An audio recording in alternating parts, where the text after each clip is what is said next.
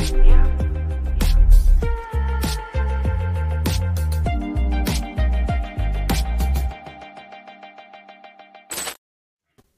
Hallo und herzlich willkommen zur Heise Show am 2. November 2023. Mein Name ist Anna Kalinowski und ich freue mich, dass ihr wieder mit dabei seid, aber auch, dass wir wieder mit dabei sind. Letzte Woche waren Malte und Volker ja im Urlaub und dann hat mich leider auch noch eine dicke Erkältung erwischt. Ähm, aber wir wurden ja ganz hervorragend von drei lieben Kollegen vertreten, die für uns eingesprungen sind. Heute aber, wie gesagt, wieder in der Normalbesetzung und Malte wird uns gleich als erstes von den neuen Apple-Produkten berichten. Ähm, er war nämlich in New York und konnte sich das alles schon mal ganz genau anschauen. Dann sprechen wir noch über das Vorhaben der Deutschen Bahn, die äh, metallbeschichteten Fenster in den Fernzügen lasern zu lassen, damit da die Mobilfunkwellen durchkommen. Und zum Schluss geht es noch um Microsoft Word. Das Textprogramm feiert diese Tage nämlich seinen 40. Geburtstag. Unsere Rubriken sind natürlich auch schon vorbereitet und der Live-Chat ist startklar. Äh, deshalb würde ich sagen, geht es jetzt auch direkt los mit Thema 1.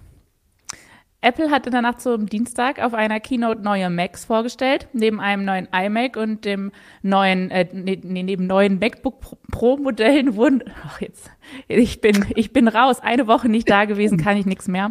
Ist auch eine also, spannende Neuigkeit. Kann man mal durcheinander kriegen. also neben einem neuen iMac und neuen MacBook Pro Modellen wurde auch der M3-Chip in gleich drei Ausführungen präsentiert. Malte war zeitgleich in New York bei Apple eingeladen und konnte sich die neuen Produkte schon mal anschauen. Was gab es denn bei dem Event so für dich zu sehen und zu erfahren? Naja, der Star ist ja tatsächlich vor allem der Prozessor, der da drin steckt in den neuen Geräten. Die Geräte sind ja sozusagen der Auftakt dazu, dass Apple jetzt eben seine Mac-Prozessoren umstellt auf die 3-Nanometer-Bauweise. Da sind sie ja in der Technologiebranche ja, man kann sagen führend, weil sie sich aber eben Zulieferer TSMC da die ganzen Kapazitäten da gesichert haben. Und diese kleinere Strukturbreite, dieses Runtergehen von bislang 5 Nanometer auf 3 Nanometer ermöglicht halt, dass diese Prozessoren noch leistungsfähiger sein können, dass sie energieeffizienter sein können. Und ähm, ja, wir sehen halt mit den neuen MacBook Pros in 14 und 16 Zoll und eben diesem iMac, ähm, der jetzt dann nach, ja, der hat ja den M2 übersprungen, sehen wir jetzt halt den Punkt, wo eben diese diese M3 zum ersten Mal zum Einsatz kommt. Und genau das konnte man dort eben dann halt so sehen mit zum Beispiel eben Grafikanwendungen. Aus dem Pro-Bereich waren zum Beispiel Leute auch da, die dann so ihre Arbeit dann gezeigt haben, die zum Beispiel in der Zellforschung tätig sind, die als Videoartist dann ähm, ja, komplexeste Sachen fürs Kino zum Beispiel machen. Und die, die Message, die da halt so ein bisschen darüber kam, war halt die, bislang brauchten wir für solche Anwendungen halt riesige Workstations, die unbeweglich waren. Und jetzt können wir zum Beispiel auch mobil arbeiten, weil jetzt auch ein Notebook plötzlich dann diese Leistungen bringen kann. Also da, diese Message war halt letzten Endes, man kann damit ganz neue Felder mobil erschließen, die bislang so gar nicht möglich waren. Und natürlich, witzigerweise, hat Apple auch auf die Spielebranche oder auf die Spiele abgehoben. Ne? Also nicht nur, nicht nur Profi, sondern das Thema ist ja auch irgendwie Hardware-Ray äh, Raytracing im M3, so wie ich das verstanden habe. Grafikleistung an sich auch besser und auch die Spieleleistung, was ja irgendwie jetzt die letzten Male eigentlich auch schon immer ein Thema gewesen ist, dass Apple plötzlich das Thema Gaming sich nochmal ein bisschen genauer anschaut und da mehr drauf eingeht, was ja irgendwie die Jahre vorher eigentlich immer unter ferner Liefen gewesen ist, oder? Ja, das Gaming ist ja so eine Sache, wo sie immer wieder Anläufe gestartet haben, wo aber auch das eine oder andere nicht so toll funktioniert hat letzten Endes, weil die, weil einfach das Thema Reichweite das, das Dominante ist. Also wenn es um den Mac geht, ist es einfach so, der PC ist ja als Spielecomputer immer noch bei den meisten gesetzt und die, die Entwickler, die, die Publisher gehen natürlich auf diese Plattform. Und Apple hat immer wieder versucht, für sich zu werben, zu sagen, hey, unsere Leistung wird immer besser, die, unsere eigenen Prozessoren, GPU. So ist es ja auch dieses Jahr.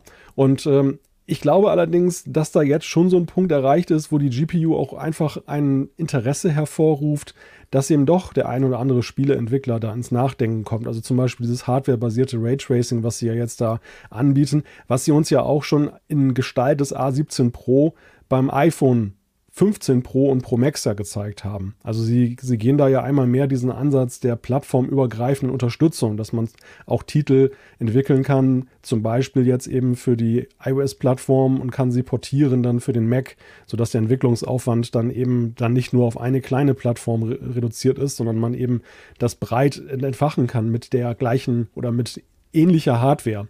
Und das ist halt so, so ein Punkt, den sie da auch da herausgekehrt haben. Ich finde das wieder so lustig. Anna lässt ja hier die ganze Zeit so, so ein paar von den Grafiken, die Apple da gezeigt hat, durch, durchhuschen. Ich finde es mhm. immer schön, wenn Apple so Vergleiche macht. 12 Kern PC Prozessor in der Effizienz gegen M3 und dann gibt es da so keine Skala, kein gar nichts. Ja. Also ich finde diese, diese, diese Vergleiche mal großartig, die ja präsentieren. Man weiß dann überhaupt nicht, aha, okay, ja, ist offenbar viel effizienter, mit welchem 12, 12 Kern Prozessor vergleichen die da eigentlich? Das wird halt super spannend. Ne? Wir hatten ja heute die Meldung, dass die ersten Benchmarks aufgetaucht sind und äh, ich bin sehr gespannt, wenn die, äh, die äh, Kollegen bei uns jetzt die Tests machen, ähm, wie sich das denn jetzt tatsächlich auswirkt. Also ich meine, dass, die, dass das ziemlich schnell sein dürfte, ist, glaube ich, relativ klar. Aber wie nah kommt das jetzt an bestimmte andere Dinge? Ne? Ich meine, die PC-Leute, die vergleichen das, das sind immer mit den Nvidia-Grafikkarten und so weiter und so fort. Und wie leistungsfähig ist der jetzt eigentlich, dieser neue M3-Chip? Da bin ich, da bin ich auch sehr gespannt. Aber ob irgendwann jemand sagt, ja Mensch, ich kaufe mir jetzt ein MacBook, um zu spielen, das ist, glaube ich, immer noch weit weg. Glaube ich irgendwie. Ich glaube, so Gamer sind irgendwie ja. so, die brauchen RGB-Leuchten, rotierende Lüfter und ich weiß es nicht. Bis das dann so ja. ist, hey, ich habe hier so ein schniekes MacBook und es ist übrigens genauso schnell, das ist natürlich cool, wenn es so ist. Aber irgendwie das ist, passt das nicht so in die Gaming-Szene, ist total lustig. Ja, es ist so ein Mitnahmeeffekt eher, ne? Also das, mhm. ähm, deshalb glaube ich, eben ist der Ansatz auch eben, das plattformübergreifend zu denken, wahrscheinlich der erfolgversprechendste, als hier zu sagen, wir, wir wollen den Mac jetzt gegen den PC antreten lassen. Ist eher so, dass, ich meine, das iPhone ist ja eine große Spieleplattform. Ein, ein riesiger Anteil der, der App Store-Erlöse kommt ja eben aus dem Bereich Gaming. Und das Ganze hat sich ja über die Jahre auch in der, sag ich mal, qualitativ so skaliert, dass eben auch durchaus dann iPhone-Spiele auf den größeren Mac portiert werden können. Und das ist, das ist vielleicht so dieser Sweet Spot, den, den, den man da sieht und wo man den Mac dann natürlich dann auch dann, ähm, ja, mit in Stellung bringt. Aber es sind ja eben, also Apple hat ja vor allem eben andere Anwendungen da im Sinn im Chat. Michael weist da ja auch schon darauf hin, das ist mhm. ja eben dann auch ähm, zum Beispiel mit Maya und anderen Sachen. Das ist, das ist dieser besagter Pro-Bereich, wo dann eben dann man hofft, eben, ja, Raum zu greifen, bevor andere es auch tun. Also bevor andere jetzt auf diesen 3-Nanometer-Zug. Apple hat ja jetzt momentan einen Zeitvorteil, aber den werden sie ja nicht ewig haben. Irgendwann werden die anderen auch auf 3 Nanometer gehen und dann werden wir wieder ein, wieder ein Aufschließen sehen. Und dass sie jetzt dieses Jahr noch rausgegangen sind mit diesen 3 Nanometer-Prozessoren, obwohl, wie man ja liest, eben es auch noch nicht so große Produktionskapazitäten gibt, das hat sicherlich auch damit zu tun, dass sie einfach diesen Vorteil nicht verpuffen lassen wollen. Sie könnten jetzt dann eigentlich getrost warten auf nächstes Jahr, es würde ihnen ja keiner zuvorkommen, aber dann haben sie ein anderes Feld im Wettbewerb. Und das wollen sie jetzt nicht. Und das, deshalb war diese Message zum Ende des Jahres, wir gehen da jetzt mit raus und wir können ihn auch liefern. Das waren so die, die Sachen auch, die, die dann dabei rübergekommen sind. Wenngleich sie ja eben zum Beispiel ihr eigenes Line-up noch längst nicht komplett umgestellt haben, sondern da sind ja noch viele, zum Beispiel der Bestseller MacBook Air ist ja jetzt im ersten Schwung nicht mit dabei. Der wird den M3 erst nächstes Jahr bekommen wahrscheinlich. Gab es denn aber noch andere Neuerungen bei den MacBooks und bei dem iMac außer dem M3-Chip? Tatsächlich ist, bleiben die Geräte selbst weitgehend so, wie sie waren, also bis auf Kleinigkeiten. Das, äh, das MacBook Pro, das hat ja Apple erst vor, ich glaube, zwei Jahren ja dann neu aufgesetzt mit diesen 14 und 16 Zoll Modellen. Der iMac war ja seinerzeit ja auch dann neu äh, gestaltet worden. Der, das war die Ablösung des 21,5 Zoll Gerätes. Es gab natürlich Wünsche der Gestalt, dass einige gesagt haben, es wäre doch cool, wenn der große iMac, den Apple ja mit dem Ende der Intel-Prozessor-Ära dann eingestellt hat, wenn der wieder käme. Aber das haben sie tatsächlich nicht gemacht und es, es war auch nicht durchzuhören, dass da in nächster Zeit damit zu rechnen ist, auch wenn die Gerüchteküche immer so ein bisschen in diese Richtung dann hineintapst. Also ich denke mal, dass das, diese 24-Zoll-Variante dann über, über einen gewissen Zeitraum uns noch als einzige da erhalten bleibt. Ja. Und, und vielleicht ist dann noch mal lustig, äh, weil du ja gesagt hast, da hat sich nicht viel geändert. Das gleiche gilt ja auch für, für den iMac im Wesentlichen. Da ist auch eigentlich der Chip jetzt reingewandert. Und die Peripherie, das ist ja so ein bisschen lustig, auch, also machen sich auch einige drüber lustig. Ähm, die ist immer noch die alte. Ne? Überall wird Apple gezwungen, auf USB-C zu wechseln, aber hier wird noch alte Peripherie mitgeliefert, die Magic Maus und auch ähm, das Magic Keyboard. Beide haben immer noch äh, den Lightning-Adapter zum Aufladen und eben nicht USB-C. Ähm, dafür hat wahrscheinlich die Zeit einfach nicht gereicht, oder? meinst du, dass sie das, also das ist ja ein bisschen lustig. Man kauft jetzt ein neues Gerät, aber man kriegt halt was, äh, das eigentlich nur noch alte, alten Standards entspricht. Das ist schon ein bisschen lustig. Ein ja, bisschen diese Umstellung, zumindest diese Umstellungsstrategie bei, von Lightning auf USB-C, die hat ja sowieso ganz lustige Blüten getrieben. Wenn man geguckt hat, dass sie zum Beispiel die Siri-Remote beim Apple TV vorher umgestellt haben auf USB-C, bevor sie ihr wichtigstes Gerät, das iPhone, umgestellt haben. Jetzt sehen wir, jetzt bleibt der Lightning-Anschluss uns noch eine Weile erhalten, ausgerechnet beim Mac, obwohl ja eigentlich Lightning ein Anschluss ist, der beim iPhone eingeführt wurde. Also diesen genauen Plan, den sie da verfolgen, den, den kann man von außen nicht so wirklich nachvollziehen. Und vielleicht ist es auch getrieben von Lagerbeständen, die man dann noch hat, dass man da sagt, man will erstmal noch was abverkaufen, bevor man die Umstellung macht. Vielleicht ist es aber auch davon getrieben, das ist auch so eine Spekulation, dass, dass Apple einen größeren Aufschlag plant bei dem, beim Zubehör, dass sie dann neu, ganz neue Tastaturen und Trackpad und Maus vielleicht in Planung haben. Denn es ist ja tatsächlich nicht nur der, der Port, der auf der Wunschliste der Leute steht. Bei der Magic Maus ist es ja zum Beispiel so, dass es ja gerade am Anfang sehr stark belächelt worden, dass man sie ja eben auf den Kopf stellen muss, um sie zu laden. Und ja. das, das Design da einfach so dominant war, dass die Funktionalität, dieses, dieses Nützliche, also jeder kennt das Szenario, die Maus schwächelt, sagt, ich möchte geladen werden. Man möchte aber eigentlich idealerweise damit weiterarbeiten erstmal. Und da ist natürlich ideal, wie Logitech das zum Beispiel macht, dass man einfach vorne dann den Anschluss macht und dann kann man da kabelgebunden so mit weiterarbeiten. Und ich glaube einfach, es wäre schade, wenn sie jetzt einfach nur einen USB-C-Anschluss einbauen und lassen diese ja, Sachen klar. so, wie sie sind, sondern es wäre besser, sie würden das, das, dann auch gleich aufgreifen, aber das setzt voraus, dass sie es größer umbauen. Neues Design ist dann, bei der Magic Maus geht es und beim Keyboard wird jetzt von unten geladen. ja, genau. Sehr praktisch. Ja, wer weiß. Wer weiß. Äh, abgesehen von den ganzen technischen Infos, die du uns jetzt hier mitgeben konntest, hat vorhin auch jemand äh, gefragt im Chat, LW hat gefragt, wie kann man sich das vorstellen, eingeladen zu sein bei Apple in New York City? Das würde mich ja auch interessieren. Wie läuft denn so ein Event da ab? Wie läuft so ein Event ab? Also Apple hat ja in der Regel dann eine Location, die sie dann entsprechend, zu der sie einladen. Meistens ist es ja ihr Firmensitz in Cupertino in Kalifornien. Diesmal war es ja für die Europäer äh, erfreulicher eine kürzere Anreise nach New York. Das hat ja dann ein paar Stunden Zeit gespart und auch so mit dem Jetlag war es nicht ganz so schlimm. Also diesmal fünf Stunden, normalerweise sind es ja sechs Stunden, aber weil das jetzt noch sehr günstig gelegen war zeitlich, ähm, hatten die Amerikaner ja noch nicht umgestellt auf Sommerzeit im Gegensatz zu uns und dadurch waren es tatsächlich mal nur fünf Stunden Unterschied. Ja, in New York hat Apple ja einen ein großes, eine, mehr, eine mehrstöckige Wohnung da in Manhattan, die sie schon mehrfach eingesetzt haben, um eben Sachen dann eben zu präsentieren. Und das war dann diesmal auch der Schauplatz, wo dann das stattgefunden hat, wo dann einerseits erstmal diese online gestreamte Keynote auch gezeigt wurde und anschließend bestand halt die Möglichkeit, diese Geräte dann eben auf verschiedenen Ebenen mal in Augenschein zu nehmen, auszuprobieren. Was ja auch ganz interessant war, ist ja, sie haben ja das MacBook Pro ja jetzt in einem neuen Farbton herausgebracht, in Space Schwarz. Sie haben auch damit geworben, dass es eben nicht Fingerabdrücke so ans, magisch anzieht, wie man es häufig bei dunkleren Geräten hat. Und das konnte man dann halt gleich mal ausprobieren und konnte gucken, ob das wirklich so ist oder ob das jetzt nur so ein Versprechen ist. Und dann gab es halt besagte Möglichkeiten eben auch mit mit professionellen Nutzern mal darüber zu sprechen, dass sie eben auch mal zeigten, so was machen die denn damit? Und ähm, ist denn das jetzt wirklich realistisch, dass man mit dem M3 oder also mit dem M3 Max ja in dem Fall ähm, dann solche Sachen da veranstalten kann? Oder was, was, was nützt denen das jetzt eigentlich? Oder ist das nur nice to have? Natürlich, klar sind das dann ja eben auch gecastete Leute gewesen, die sich schon bewusst ausgesucht haben, dass sie der ganzen Sache positiv gegenüberstehen.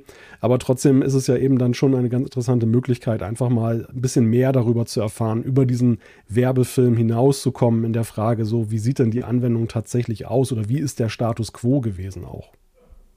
Und wie ist das mit dem schwarzen äh, Case?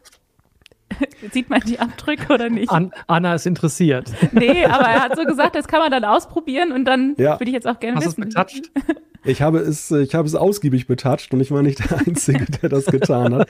Nein, ich war tatsächlich, ich war auch sehr skeptisch, weil so Geräte, gerade dunklere, ziehen ja eben wirklich magisch Fingerabdrücke an. Und man muss sagen, dass das tatsächlich ganz gut funktioniert. Es ist nicht so, dass es fingerabdruckfrei ist. Also wenn man dann ausreichend darauf rumgetatscht hat, irgendwann ist da auch mal was drauf zu sehen.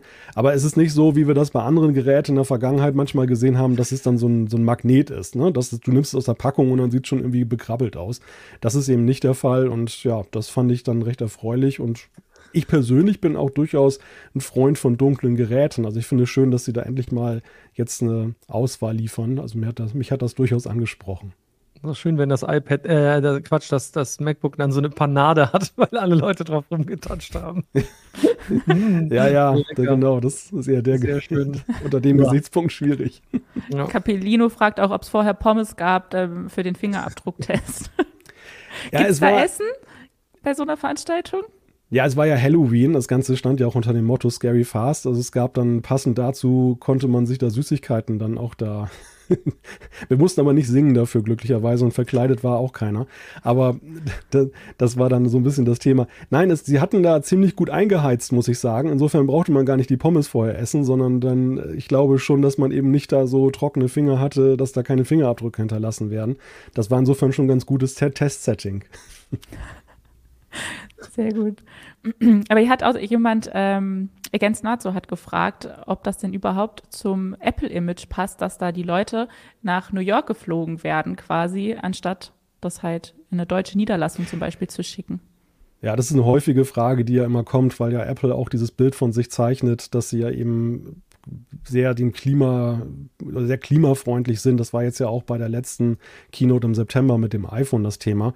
Ich habe die auch mal gefragt, wie denn das ist, ob sie das denn wenigstens ordentlich kompensieren. Das machen sie tatsächlich. Also das kommt auch wohl in den entsprechenden Klimabilanzen da, die sie da machen oder Reports, kommt das dann entsprechend vor, dass dann, was weiß ich, da Bäume gepflanzt werden oder so für die Fliegerei, die da stattfindet.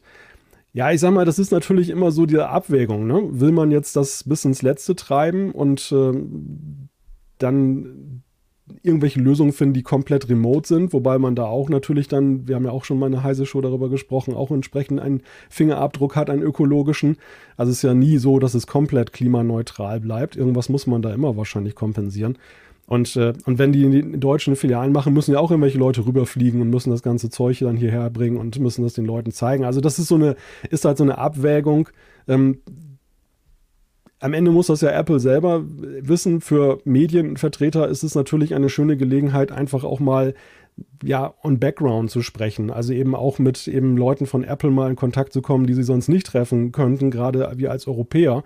Und das ist natürlich dann schon eine Chance, um viele Dinge auch besser zu verstehen und einordnen zu können, wie sie denn funktionieren oder warum sie so sind. Klar, Apple ist da ein bisschen zugeknöpft, was das angeht. Also ganz offen geben die einem natürlich nicht über alles Mögliche Auskunft. Aber es ist schon so, dass man eine ganze Menge da eben auch lernt und äh, besser versteht. Und ja, das kann man kritikwürdig finden, aber ich glaube einfach aus Sicht von Medienvertretern ist das einfach eine gute Gelegenheit und äh, die, die nutzen wir dann natürlich auch, wenn die sich uns bietet.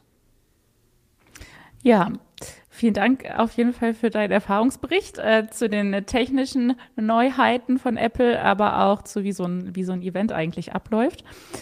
Und dann geht es jetzt weiter mit unserer ersten Rubrik.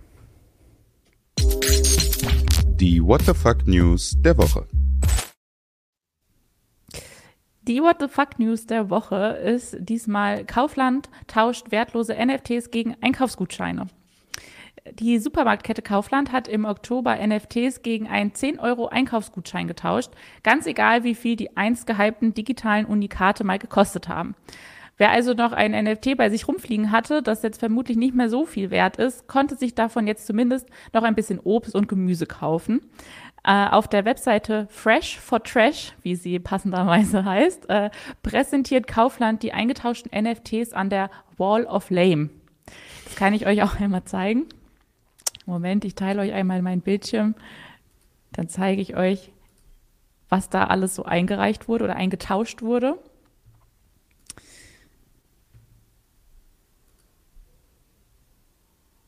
So. Gleich. Da. Da ist die Wall of die Flame. Die Aktion ist beendet. Achso. Die Aktion ist beendet. Ja, es war nur im Oktober. Ja. Also wer jetzt sich irgendwie noch motiviert gefühlt hat, da mitzumachen, ist leider zu spät. ähm, ja. Warum hat Kaufland das wohl gemacht? Die werden ja wahrscheinlich auch nichts mit den NFTs anfangen können. ist wahrscheinlich einfach dann nur Marketing, oder? Das habe ich, ich habe mich auch gefragt, äh, haben die schlechtes Gewissen, haben die vorher irgendwo NFTs verkauft, was mich jetzt gewundert hätte, das passt nicht so zu Kaufland als äh, großer Discounter äh, oder Supermarktkette. Ähm, also ist ja, ist ja ganz interessant, wenn man sich sagt, hey, vielleicht möchte ich meine, möchte ich meine Marke auch für, tja, wer kauft NFTs? Äh, hippe, Krypto, Verrückte, weiß ich nicht. öffnen, die an mich dran binden oder vielleicht mich interessant machen für die. Ich hoffe, Sie haben nicht zu viele Einkaufsgutscheine vergeben müssen, weil Sie schließen ja auch Filialen. Also ich hoffe, das ist nicht eine direkte Connection. Es, es war, ist ja es auch war bekannt auf, geworden. Ne? Es war begrenzt auf 1500 NFTs, die sie eingetauscht Ja, haben. dann, das also ist ja übersichtlich. mehr das, als, als äh, 15.000 Euro hat es sie nicht gekostet. Aber Berichterstattung haben sie gekriegt, sogar bei uns. Ja, Ja, genau. haben sogar in die Heise. Sonst schreiben wir über Kaufland echt- Heise-Show geschafft. Ja, auch das, auch das. Äh, ansonsten berichtet Heise ja bestenfalls äh, typischerweise darüber, wenn es bei Kaufland vielleicht einen Datenleck gegeben hätte. Ne? Also, ja, weiß ich nicht. Also ja, ist halt für die eine wirklich relativ kostengünstige Art, sich in die Medien zu bringen. Hat geklappt. Ja, hat geklappt. Jetzt haben wir auch noch mitgemacht. Dann hören wir gleich ganz schnell wieder auf damit. Wir wollen ja keine Werbung machen. Wir haben kein Geld bekommen von Kaufland. Nein. Deshalb ähm, machen wir jetzt weiter mit unserem zweiten Thema. Da geht es um die Bahn, weil jeder, der regelmäßig mit der Bahn unterwegs ist, kennt ja wahrscheinlich das Problem mit dem Mobilfunkempfang. Man hat immer den Eindruck, die Mobilfunkabdeckung spart genau die Bahnstrecken aus. Tatsächlich liegt der schlechte Empfang in den Zügen aber an den Fenstern. Die sind nämlich mit Metall beschichtet, um die Züge effizienter klimatisieren zu können. Leider kommt da der Mobilfunk aber nicht so gut durch. Deshalb hat die Bahn bisher mit, Repe mit Repeatern gearbeitet, um das Signal ins Zuginnere zu bekommen. Die Repeater unterstützen den neuen 5G-Standard aber nicht. Und deshalb sollen jetzt für insgesamt 50 Millionen Euro Muster in die Fenster gelasert werden, die die Mobilfunkwellen durchlassen und dabei aber die effiziente Klimatisierung nicht beeinträchtigen. Erstmal vielleicht zum Verständnis, wie funktioniert das denn mit diesen Mustern und den Funkwellen? Wie, funktioniert, wie funktioniert das? Ja, Im Prinzip hast du alles schon eigentlich gesagt. schon ne? also, gesagt. Ne, Im Prinzip hast du alles schon gesagt. Eigentlich kannst du Ich kann es euch aber noch einmal kurz zeigen. Wir haben ein Bild, wie dann diese Muster in den Fenstern in dieser Beschichtung aussehen. Genau, es müsste, es müsste halt Muster sein, die, äh, die den, äh, die in bestimmten Frequenz, äh, Quatsch, die in bestimmten Wellenlängengrößen passend sind, damit halt die entsprechenden Mobilfunkwellen da durchkommen. Und die sind dann halt jetzt auch so ein bisschen unregelmäßig geformt, wahrscheinlich, äh, sieht zumindest so aus, ne? Ähm, um dann eben die, äh, die ja in dem Falle die, das 5G-Spektrum durchkommen zu lassen. Das ist ja genau das Problem. Äh, Und ich habe mich immer so gewundert tatsächlich eigentlich, warum ist es bei mir eigentlich so langsam, obwohl ich doch 5G, LTE, was auch immer habe, ähm, ne, wenn, wenn, ich, äh, wenn ich am Bahn sitze, wenn ich denn überhaupt Empfang hatte. Weil das ist ja auch mal, man, man sitzt ja dann da, hat dann, dann sein, wie heißt das? Ähm, WLAN, nee, wie heißt das? Win, nee, nicht, das hat doch immer so einen lustigen Namen. DB on Ice? Nee, Ice on Wi-Fi on Wi-Fi on Ice, Ja. genau, Wi-Fi on on Ice. ICE, on Ice sozusagen, ne? Also on ICE. Und ähm, das funktioniert ja ganz oft nicht, weil auch überlastet oder gerade auch schlechter Empfang, wie auch immer. Wahrscheinlich ist der Zug selber nicht besser angebunden. Und dann versucht man es ja typischerweise mit dem Handy und stellt fest, es geht auch nicht besser. Oder nur manchmal besser, äh, wenn man am Bahnhof steht, typischerweise, weil da vielleicht die Chancen groß genug sind, dass da noch genug sozusagen Intensität von, den, von dem nächstgelegenen Mobilfunkmast kommt oder die Türen offen sind und sich was rein verirrt. Also das ist schon, das finde ich schon ganz spannend. Ähm, dass sie das jetzt machen, finde ich gut. Also das ist, äh, ne, bei dem neuen ICE äh, ist es ja von Werk aus schon so drin. Ähm, und dass sie das jetzt machen, finde ich durchaus äh, erfreulich. Äh, jetzt ist nur noch die Frage, wie gut ist denn dann eigentlich der Mobilfunkausbau? Aber sie haben halt einen großen Vorteil, weil sie eben dann damit hoffentlich für neue Mobilfunkstandards ähm, gesichert, äh, gerüstet, gesichert, gerüstet sind, ähm, wenn da jetzt nicht das Frequenzband sich noch ändern soll. Also ist Sieht es ja so ein sicher, dass bisschen- diese. Sorry. Sieht ja ein bisschen aus wie so eine heizbare Heckscheibe, ne? Irgendwie Auto. ne? Das ist ein ganz komisches Wabenmuster eigentlich. Obwohl, wenn man genau hinguckt, sind alles so Blümchen eigentlich, kann man sich da so hin vorstellen. Das ist nicht Ich sehe regelmäßig, ja. Ja, ja. Wobei ich, mich, Oder? wobei ich mich frage, ob man das Bisschen tatsächlich, geklaut. wenn man jetzt im Zug sitzt, so stark sieht. Also ich habe nämlich dazu auch einen, einen Fernsehbeitrag im Schweizer Fernsehen gesehen. Die, die Schweizer hatten das Verfahren da schon früher implementiert. Ich weiß jetzt nicht, ob sie den gleichen Dienstleister haben. Dort war es dann so ein, so, sag ich mal, so eine Ausgründung der Universität Lausanne. Und die haben das dort dann bei den dortigen ICs von der, von der SBB dann eben auch dann reingelasert, diese Muster. Und äh, dort musste man aber tatsächlich sehr genau hinsehen, um dann diese Muster dann wirklich zu erkennen. Also dass äh, auch selbst die Erfolgskontrolle, wenn die geguckt haben, hat unser Laser jetzt wirklich funktioniert, da mussten sie da schon richtig mit der Lupe rangehen, um das dann da zu erkennen. Was ich ganz interessant fand, war, das ist nicht nur eine Frage also die, die, die Bahn steht ja vor der Problematik, dass ja 5G eigentlich voraussetzt, dass sie die Repeater austauschen müssen, was ja schon ein enormer Kraftaufwand ist bei den vielen Zügen und so weiter. Aber es ist wohl auch so, dass unter dem Gesichtspunkt der Energie das ein großer Unterschied ist, weil diese, diese Repeater wohl unglaubliche Energiefresser sind. Das sagten zumindest die Schweizer. Ähm, und, und sie deshalb eben auch nicht nur wegen der Zukunftstauglichkeit, sondern eben auch, weil sie sagen, dann, damit können wir auch dann letztendlich den Energieverbrauch deutlich reduzieren und haben trotzdem ja den besseren Empfang im Zug, das eben dann, dann bei ihren Zügen implementiert haben. Aber ist es tatsächlich äh, sicher, dass dann auch zukünftige Mobilfunkstandards da durchkommen? Oder haben die dann das Problem, wenn es dann 6G oder so gibt, dass das dann wieder irgendwie anders gelasert werden muss? 6G ja. soll ja tatsächlich in einem ganz anderen Frequenzband stattfinden. Ne? Dafür sind ja auch äh, TV-Frequenzen und sowas äh, mit, mit abhanden gekommen. Da müsste man jetzt überlegen, also möglicherweise sind die jetzt so gemacht, dass die halt vielfache von verschiedenen Wellenlängenstandards sozusagen entsprechen diese Muster. Ne? Also müsste man jetzt mal tatsächlich überlegen, ob sie da, also hoffentlich sind sie schlau, also ich gehe mal davon aus, dass sie sich jetzt zumindest mal für die überne oder die nächstkommende Mobilfunkgeneration da auch gleich mit vorbereiten. Ähm, das wird ja immer ein bisschen dauern. Wenn das kommt, dann muss es erstmal in den Markt kommen und so weiter. Das heißt, das wird die nächsten fünf bis zehn Jahre wird das eine Relevanz haben, wenn es auch um 6G geht. Ähm, und ich hoffe mal, dass die Muster eben genau so gemacht sind und deswegen vielleicht auch diese merkwürdige Form haben. Das wäre eigentlich mal ein interessanter Artikel, fällt mir so ein. Sollten wir vielleicht mal jemand darauf ansetzen. Finde ich, das, oder? Ich finde das spannend. Man muss, man muss dazu noch sehen, dass es auch nicht unendlich lange halten muss, weil die Züge fahren ja auch nicht ewig, sondern irgendwann werden sie auch ausgetauscht. Und äh, neue Züge neuerer Bauart, die haben heute schon gleich entsprechende Scheiben eingebaut, die diesen Nachteil der Metallbedampfung an der Stelle nicht haben. Das heißt, nach und nach wird sich das sowieso ausschleifen. Das ist eine Übergangstechnologie, um jetzt dann eben die aktuelle und am besten Falle die nächste Mobilfunkgeneration abzudecken. Und wenn dann immer ein 7G kommt und das wieder ganz anders funktioniert, dann muss man vielleicht gar nicht mehr lasern, sondern dann ist vielleicht der Waggon sowieso einfach abgängig und muss dann mal ausgetauscht werden. Abgängig, sehr schön. Aber ist dann der Aufwand nicht eigentlich ein bisschen groß?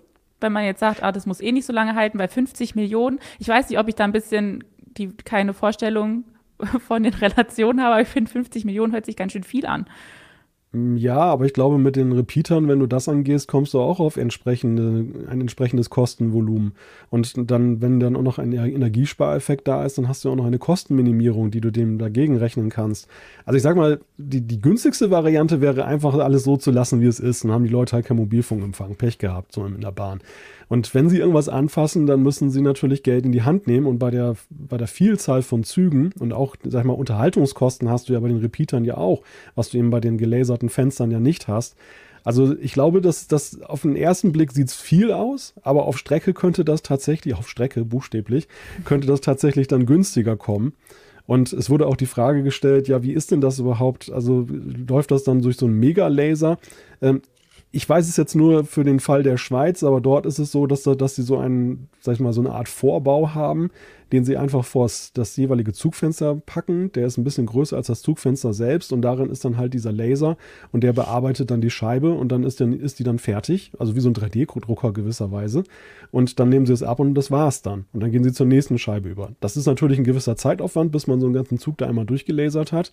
Aber ich sag mal, im, im Zuge der ja, ja, Laser, ne, denk mal eher an Schönheits-OP, aber, ja. aber in, im Zuge der normalen Instandhaltungszyklen, die man ja bei Zügen auch hat und die ja auch teilweise sehr zeitaufwendig sind, ist das zum Beispiel so ein Prozess, den man da einfach mit, sag mal, mit, mit einplanen kann. Der findet parallel dazu statt und dann, dann braucht der Zug jetzt vielleicht auch gar nicht so eine extra Auszeit dafür nehmen. Und, und wie gesagt, ne, Züge fahren, haben halt eine sehr, sehr lange Laufzeit tatsächlich. Ne? Es sind immer noch ICE 1 im, im Einsatz. Und damit auch deren Wagen. Klar, da wird viel schon gemacht worden sein, aber die haben halt echt lange Laufzeiten. So, ich weiß nicht, ob länger oder kürzer als, als, als äh, irgendwelche äh, Passagiermaschinen, aber die sind halt wirklich lang im Einsatz, diese Dinger. Und das ist schon, ich glaube, dass 50 Millionen bei, was war das, 3300 Wagen, mhm. das ist, äh, also klingt jetzt viel, aber ich glaube, es ist gar nicht so wahnsinnig viel. Und vor allem, wenn es denn der Zufriedenheit hilft, dass die Kunden äh, nicht die ganze Zeit maulen, wie blöd doch dieses Warn, äh, Bahn, Warn-WLAN, genau, das Bahn-WLAN ist. ähm, dann ähm, glaube ich, ist das schon eine Hilfe. Dann ist das zumindest gut investiertes Geld. Und ja, wie zu Recht angemerkt wurde, äh, wahrscheinlich wird es halt irgendwo wieder auf die Preise äh, runtergebrochen, ne? also die wir bezahlen. Im Endeffekt kaufen wir sozusagen mit jeder Bahnfahrkarte dann ein Stück ähm, des WLANs ein, damit wir einen besseren Empfang oder nicht des WLANs in dem Falle, sondern der Möglichkeit, unseren Mobilfunk zu nutzen. Das ist ja genau der Witz. WLAN haben wir ja dann ja. Es kam auch noch der Hinweis, und das ist auch ein guter, bei Bahnthemen ist das immer ein Riesenfaktor, dass eben auch äh, alles Mögliche durch die Prüfung des Eisenbahnbundesamtes muss, das EBA. Und das ist eine sehr große Behörde, die sehr intensiv und sehr lange prüft. Und das macht dann diesen Prozess auch natürlich doch entsprechend teuer. Also man kann nicht einfach irgendwas in seinen, man kann nicht seinen Zug so tunen wie so ein Auto jetzt so leicht. Ähm, das ist dann schon etwas, etwas schwieriger. Und deshalb ist diese Sache mit den Fenstern dann womöglich auch der aus Bahnsicht charmantere Ansatz. Ja, wahrscheinlich wird man dann aber feststellen, wie es wirklich um den Mobilfunkempfang entlang der Strecke bestellt ist, wenn das dann schön gelasert ist. Na gut, aber dann kann man sich wieder über seinen eigenen Provider ärgern. Dann kann ja die Bahn nicht mehr so viel dafür. Wobei ja auch, ne, ist ja nicht so, dass der volle Mobilfunkempfang durchkommt, sondern zumindest, was, was hat mir im Artikel 100, stehen? 100 Mal. 100 Mal mehr. 100 Mal. Äh, was auch immer besser. das genau bedeutet. Das, äh, hängt ja mal, ist ja mal relativ zu sehen. Aber es ist auf jeden Fall natürlich schon mal ein Schritt, ne? Also Hoffentlich ja, hilft. Ich bin gespannt. Es ähm, stand ja, das soll in den nächsten Jahren, sollen die ganzen Züge danach gebessert werden. Mal schauen, wann man mal das erste Mal in so einem ICE sitzt. Sieht man dies dann auch so wie auf unserem Bild, diese Waben wohl? Stimmt. Sieht dann aus wie in den Berliner U-Bahnen. Das ist, dann ist natürlich ein bisschen, denn ich gucke ja gerne in die Landschaft, wenn ich ICE fahre. Das dann, dann ist dann ein bisschen nicht mehr so schön. Oh je, oh je. Also, Aber die Fotos sind ja jetzt. Aus dem Zug kannst du nicht mehr machen. Das ist nee, so ein Gefangenenzug dann. Ist ja, ja eh schon schwierig genug, äh, Fotos aus dem Zug zu machen. Ich glaube auch wegen der Bedampfung, die draußen äh, drauf ist, möglicherweise. Ne? Also da, man hat ganz oft so Doppelbilder und sowas. Nicht so schön. Oder es liegt ja, an meinem Handy oder meiner Unfähigkeit. Kann auch sein. Ja, aber wie gesagt, also das Schweizer Beispiel war jetzt eher so, dass man es nicht ad hoc sieht. Yeah. Und die Frage ist dann halt, wie sich das verhält, wenn da zum Beispiel jetzt die Sonne irgendwie in einem bestimmten Winkel drauf scheint, ob es dann vielleicht sichtbar wird. Per se würde ich jetzt erstmal so, in, in der aktuellen Jahreszeit würde ich sagen, besteht da keine große Gefahr, dass der Blick äh, versperrt ist. Und wenn, ist es auch nicht so schlimm. die graue Landschaften will ja auch keiner sehen. Im Moment ist total schön. Im Moment ist ja nicht grau, es ist ja bunt. Ja, aber noch. Nächste Woche ist alles grau. Keine ja, Blätter mehr auf den Bäumen. Also hier, hier, regnet es heute und es ist grau. Na gut. Dann oh. gehen, wir jetzt, gehen wir jetzt mit einer deprimierten Stimmung in ja. die nächste Rubrik. Oh Gott, hoffentlich ist es nicht, kein Toter. Der Nerdgeburtstag der Woche. Nicht tot. es ist nämlich Peter Jackson, der neuseeländische Filmemacher und dreifache Oscar-Preisträger. Der ist am oh. Dienstag 62 geworden. Und ich dachte, mal wieder hier so ein Regisseur. Ich erzähle euch ein bisschen was über Herr der Ringe. Ach, da habe ich mich. Fang doch mal vorne an. Das ist total ja, ich lustig, was Peter Jackson gemacht hat. ja, ich, ich erzähle ein bisschen was, aber hauptsächlich natürlich über Herr der Ringe. Moment, ich muss euch wieder hier teilen, damit man auch ihn sieht, wie er aussieht. Moment. Ist das seine dicke oder seine dünne Phase? Ich bin gespannt. Ich habe, ähm, nee, von seiner dünnen Phase habe ich gar kein Bild für euch. Äh, für euch. ich habe ein Bild, wo ich denke, dass es einigermaßen aktuell vielleicht ist, weil er sieht schon ein bisschen älter aus. Und dann habe ich noch nachher ein paar Behind-the-Scenes-Bilder vom Herr der Ringe-Dreh. Und da war er auf jeden Fall nicht in seiner schlanken Phase. Ich weiß gar nicht, wann die war, ob die danach war. Irgendwann ist der ja, ganz, ganz dünn geworden. Da sah, glaub, nur, sah schon eher krank aus. Ich glaube, es war auch nur kurzzeitig. Okay, ich erzähle euch ein bisschen was.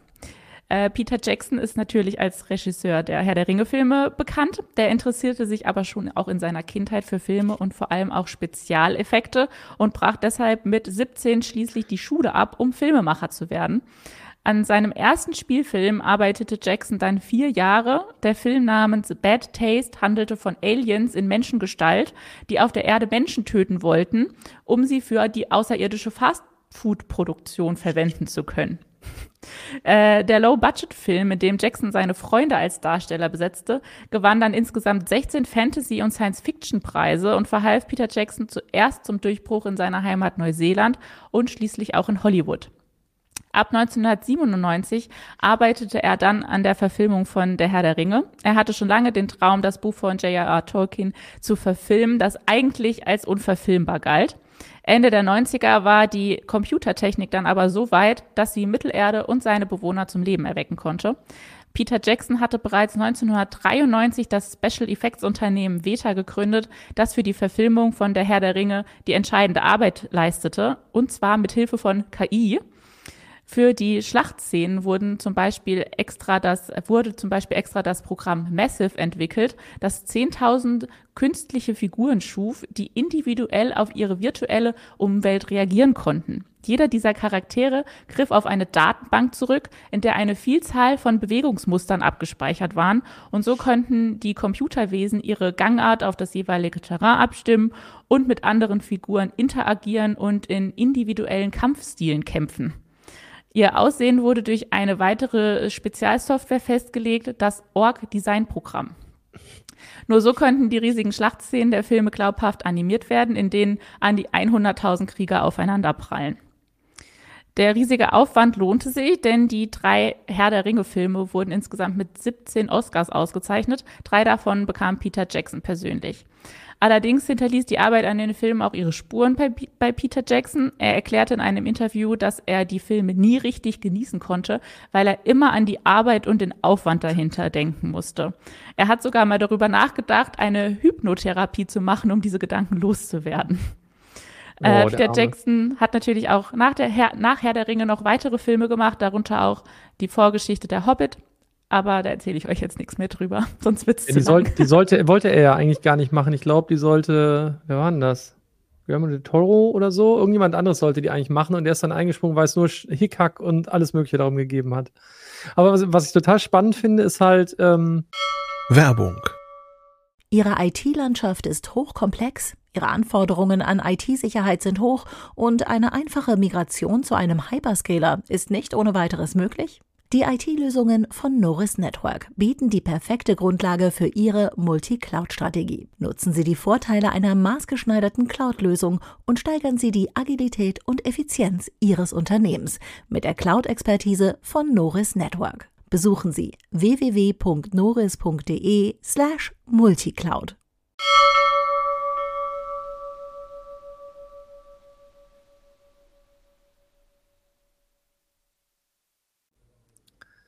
dass er ja damals äh, plötzlich Australien und Neu also nein, gar nicht wahr, Neu Neuseeland natürlich, Entschuldigung, oh Gott, oh Gott, muss man vorsichtig sein, Neuseeland ähm, zum Filmmecker plötzlich gemacht hat. Also ich meine, alle Leute sind zu diesen Filmsets gereist. Vita war halt plötzlich ähm, eine total wichtige Filmproduktionsfirma. Äh, und vorher hat, haben immer alle, wenn es um neue Special Effects ging und so, äh, immer von LucasArts oder Industrial Light Magic oder ähm, oder eben auch ähm, ähm, Pixar gesprochen und die haben plötzlich alles weggefegt und alle dachten so, hör, was ist denn jetzt los? Und alle haben irgendwie gefühlt jahrelang nur über Herr der Ringe gesprochen. Das ist ja jetzt auch schon irgendwie über 20 Jahre her, ne, dass ja. die Filme in den Kinos waren. Ja. Ähm, das fand ich schon, das war damals echt eine, eine, sehr spannende Zeit. Der hat da echt, echt viel bewegt und, glaube ich, wahnsinnig viel für sozusagen den neuseelischen Film gemacht. Wenn man denkt, wie er angefangen hat, wie gesagt, also wer wer Bad Taste mal gesehen hat, und ich glaube, davor hat er eigentlich noch einen Film, ne? Ich weiß gar nicht, wie der, der hieß. Der hat ein paar so Low-Budget-Dinger gemacht, ja. Genau, und, und dann halt irgendwie, und dann, ich glaube, Brain Dead ist, glaube ich, auch relativ bekannt, habe ich ja auch gerade schon gesehen. War ja auch so ein, so ein naja. Fansplatter heißt das, was er da gemacht hat. Das hat passt. Ähm, war schon sehr splatter und sehr skurril. Ähm, das ist, glaube ich, auch mit der neuseeländischen Filmförderung unterstützt worden. So ein Film. Und das ist wirklich lustig, wenn man drüber nachdenkt wofür die das Geld da gegeben haben. Ja. Also sehr ja, auch ähm, um, um vielleicht das ein bisschen einschätzen zu können, wie krass diese Science Fiction, äh, Science Fiction, Special Effect äh, Firma da ist. Er hat vor zwei Jahren das für über eine Milliarde hat er den nur den Firmenbereich, glaube ich, ähm, für die Special Effects verkauft. Mhm. Für 1,3 ja. Milliarden Dollar oder sowas. Also die haben ja sowohl, also die haben ja all diese, diese, äh, ich glaube der Vita Workshop oder so, weiß ich gar nicht, ob das ein Teil davon war. Die haben ja ganz, ganz viel von dieser wirklich tollen Ausrüstung gemacht. Also nicht nur, nicht nur Computereffekte, sondern eben auch diese ganzen Kostüme, diese wirklich sehr, sehr liebevoll und detailliert gestalteten, äh, keine Ahnung, Bögen, Schwerter, was auch immer. Also für jeden Fantasy-Fan. Jeder wollte, glaube ich, dann irgendwann eins von diesen leider sauteuren Schwertern oder Bögen oder irgendwas kaufen. Hier Also ein bisschen von, von der Ausstattung kann ich euch ja hier in meinen Behind-the-Scenes-Bildern noch zeigen. Da wirkt der Peter Jackson immer wie so ein Fremdkörper drin, in einer falschen Welt irgendwie. Genau, da war er, Oh, wie gesagt, da. auf jeden Fall nicht in seiner Liv- schlanken Phase. Mit Liv Tyler, Mhm. die ja nichts da zu suchen hat, aber darüber wollen wir jetzt nicht reden. Warum? Also, Was weil die nicht, in, weil die nicht, ja, nichts habe ich gegen sie, aber die, die Figur gehört halt überhaupt nicht in, den, in die Ach so. Geschichte rein an der Stelle, sondern die kommt da überhaupt nicht, also kommt da eigentlich nicht vor. Ja, großartig. Also war schon, war schon, Peter Jackson mit Volker. Aber wenn ich so ein spannendes, ah, wusstet ihr das, dass, ähm, dass äh, Christopher Lee angeblich ähm, die Vorlage für James Bond möglicherweise gewesen ist? Ja, das habe ich schon mal gehört. Habe ich letztens erst gehört. Finde ich total spannend. Dass, dass Irgendwie sein das Cousin an- hat das geschrieben Genau. oder irgendwie ja, so. Ne? Ian Fleming ist irgendwie, glaube ich, sein Cousin oder so. Und äh, er, er hat ja ein ganz bewegtes Leben gehabt, bevor er Schauspieler geworden ist. Total spannend. Also lohnt sich echt mal eine Doku über ihn äh, zu gucken, zu lesen, zu hören. Wirklich großartig. Ja, also ich weiß Also nicht, wie ich es euch geht. Bart, Vielleicht, Frechheit. vielleicht, ja, du kannst ja noch züchten. Frühere Jahre. Wie lange soll ich mal. Ja, also ich habe jetzt auf jeden Fall irgendwie Lust, mal wieder Herr der Ringe-Marathon zu machen. Ich glaube, das war einer der ersten Erwachsenenfilme, die ich im Kino sehen konnte. Also der dritte, der dritte Teil. Ja, der, die waren ja ab zwölf, die Filme. Und den dritten Teil habe ich dann im Kino geschaut. Da war ich dann alt genug. Das, da kann ich mich noch dran erinnern. War schön. Ich fand das auch super. Es war ein ganz toller Anlass. Es gehörte zu Weihnachten für drei Jahre. Ja. Es war immer Weihnachten, kurz vor Weihnachten kamen die ja ins Kino und es war immer so, es gehörte zu Weihnachten dazu, passt natürlich überhaupt nicht. Ähm, aber es war irgendwie so eine Vorweihnachtsgeschichte zu sagen, okay, jetzt gehen wir dann in diesen, in diesen nächsten Film. Aber voll schade, dass es schon so lange her ist. Irgendwie so, so riesige Film-Mehrteiler, wie jetzt so Herr der Ringe oder Harry Potter Ja, war es bei mir Potter, vielleicht auch. Ja, Gibt's halt, das ist alles 20 Jahre her, ne? Sowas. ja die Marvel-Filme gab es so. halt, kamen Ja, aber meistens stimmt. zu anderen Zeiten. Ähm, die waren ja mehr die Sommerblockbuster eigentlich, oder? War das bei allen so? Oh, weiß ich Ja, gar aber nicht. die sind auch Ja, irgendwie nicht ganz so- waren, ich. aber die sind nicht ganz so toll wie so Herr der Ringe, oder? Hm. Nicht so Ja, besonders. das ist ja, das hängt immer davon ab, was man, ob man Fan von so Ja, Fantasy-Gedöns ist oder sein. Fan von dem anderen. Am besten ist man ist Fan von allem, dann hat man Weihnachten eine ganze Zeit immer was gehabt. Ja, Malte das macht stimmt. heute super Maurice bei mir. Es sieht total großartig aus, sein Hemd. Ach je, ja. Ah, Megamäßige QR, Maurice. ist ein QR-Code, kannst du einscannen. Ey, cool. Ich dachte, das wäre so ein Autostereogramm und man muss hier so schielend vorm Bildschirm sitzen und dann sieht man was in 3D. Sehr cool. so. Ähm, äh, wir gehen jetzt zum nächsten Geburtstag. Unser drittes Thema ist ja auch ein Geburtstag. Und zwar Microsoft Word ist nämlich die Tage 40 Jahre alt geworden. 1983 war Word noch gar nicht so beliebt und erfolgreich. Mittlerweile ist das Textprogramm aber schon lange Marktführer. Ob es inzwischen irgendwie beliebter ist, darüber lässt sich wahrscheinlich streiten. Wie steht ihr denn zu Word? Arbeitet ihr gerne damit oder lässt es euch manchmal verzweifeln? Ich würde jetzt sagen, ja.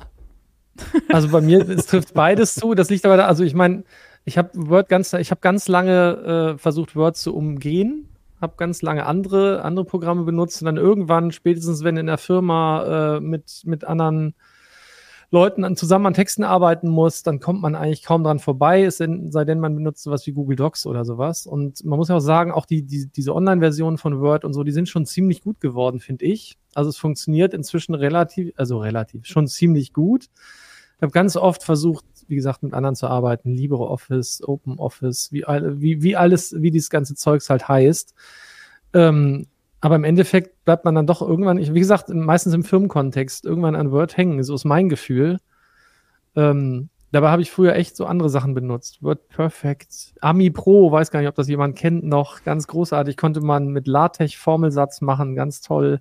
Ähm, ja, und es war ganz toll übrigens, aber das hat überhaupt nichts mit Word zu tun. Mir war gar nicht klar, dass es zuerst für Xenix war.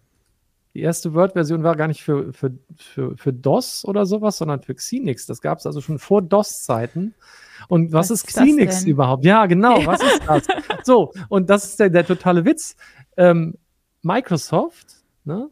muss man sich auf der Zunge sagen, Microsoft hat gedacht, Xenix, das ist ein Unix-Derivat, das sie gemacht haben und äh, war Konkurrenz zu diversen anderen Unixen. Ähm, das wird mal das Standardbetriebssystem für PCs. Dann hat man gemerkt, hey, ist alles anders gekommen. Microsoft selbst hätte sozusagen so eine Art Vorläufer von Linux ähm, als Standardbetriebssystem für PC vorgesehen. Und dann, wie gesagt, ging alles anders. Und irgendwann haben sie dann auch gedacht, jetzt machen wir eh was anderes, OS 2 kommt und so. Aber egal, das hat nichts mehr mit Word zu tun. Finde ich trotzdem spannend. Das steht im Artikel und ich dachte noch, Xenix, Xenix, das hast du schon mal irgendwie gehört. Was war das eigentlich? Dann stellt man fest, die erste Word-Version war dafür gemacht und gar nicht für DOS oder gerade für Windows. Ja, aber dass das Word erfolgreich geworden ist, war ja tatsächlich anscheinend dann erst als Windows-Version. Ne? Davor genau. hat es auch nicht so viele interessiert. Da ja, ja auch nicht am Anfang. Ja. Da ja auch nicht am Anfang. Ne? Das kam ja auch erst dann im Laufe dann dieser Erfolg. Also Volker hat ja schon ein paar Lösungen aufgezählt, die, die ja damals da erfolgreicher waren. Word, per, Word Perfect ja war ja ziemlich erfolgreich, aber die haben wohl diesen Sprung damals auf die grafische Benutzeroberfläche nicht so richtig mitgegangen. Ja, und das ist ihnen dann zum Verhängnis geworden. Und so gab es auch andere vielversprechende Ansätze, die nicht funktioniert haben. Ich glaube einfach, dass Microsoft, also es ist gut, dass du noch die Kurve gekriegt hast, Anna, am Anfang, dass du nicht Marktanteil und Zufriedenheit in eine Waagschale nee. geworfen hast. Denn ich glaube, das muss man tatsächlich trennen. Die Mechanismen, die zum Erfolg von Office äh, geführt haben, sind ja eben in hohem Maße auch die, die zum Beispiel zum Erfolg bei, bei Windows beigetragen haben. Dass einfach diese Verbreitung, dass du nicht dran vorbeikommst, weil Kompatibilität zu den jeweiligen Formaten und so weiter eine riesige Rolle spielt. Und selbst diese Open Office-Lösung, die ja dann das Doc-Format zwar öffnen können, aber oft dann wiederum dafür sorgen, dass das eben nicht so verarbeitbar ist, wie es dann eben unter Microsoft Office ist. Die haben ja auch dazu geführt, dass manche Firma, die da meinte, Geld sparen zu können, dann wieder zurückgegangen ist. Neben dem Administrationsaufwand natürlich, der auch manchmal dann höher ist und wo es dann auch nicht immer nur sich zum Vorteilhaften entwickelt hat. Also ich glaube, ich will jetzt nicht das böse Wort des Gruppenzwangs verwenden, aber das ist dann halt schon so ein, so, ein, so ein Faktor, der da bei dieser Software auch damit reinspielt. Ich persönlich habe es glücklicherweise weitgehend vermeiden können, mich mit Word auseinandersetzen zu müssen. Also immer wieder gab es mal Berührungspunkte, natürlich auch gerade im Firmenkontext. Aber im Großen und Ganzen bin ich eher so ein Fan von Texteditoren, die schnörkellos sind. Also da, wo ich dann einfach mich voll auf den Text konzentrieren kann. Oder eben auch Google Docs, weil es einfach praktisch ist, dass man die Sachen in der Cloud automatisch hat und dann von überall aus aufgreifen kann und äh, das ja auch ziemlich gut funktioniert, dass man dann auch schön zwischengespeichert wird und nicht die Sachen dann äh, im Orkus verschwinden, wenn dann mal ein Abbruch ist. Word sah aber auch mal ein bisschen schnörkelloser aus. Ich kann, ich kann ja. euch das äh, mal noch präsentieren. Es gibt hier so eine Webseite, die hat die ganzen Word-Versionen, seit es Word gibt, hier noch und es sah halt schon auch mal ein bisschen einfacher so aus. Ein bisschen, ja, ja, die DOS-Version, die war ja, wie war das? Die hatte zwar What You See is What You Get, haben sie mhm. angepriesen, mhm. aber im Endeffekt hat sich das auf äh, im Prinzip auf, auf die Dinge bezogen, die heutzutage schon ein Texteditor kann, also Fettdruck, Kursiv und ähnliche Dinge und halt oder ein Markup-Editor, aber äh, was anderes konnten die halt gar nicht und die die eigentliche Ausgabe, die ist dann halt erst beim, beim Drucken entstanden. Ähm, und da hing es dann auch noch davon ab, was der Drucker konnte, ne? ob der Drucker entsprechende Fonts mitgeliefert hat und solche Sachen. Das war also echt ganz lustig am Anfang. Aber oh ja, da war jetzt die Windows 1 Version. Oder? Das da, ja, ja, ja genau. Die Windows, Windows, ja, ja, genau. Aber das sieht alles schon noch ein bisschen unübersichtlich aus, finde ich.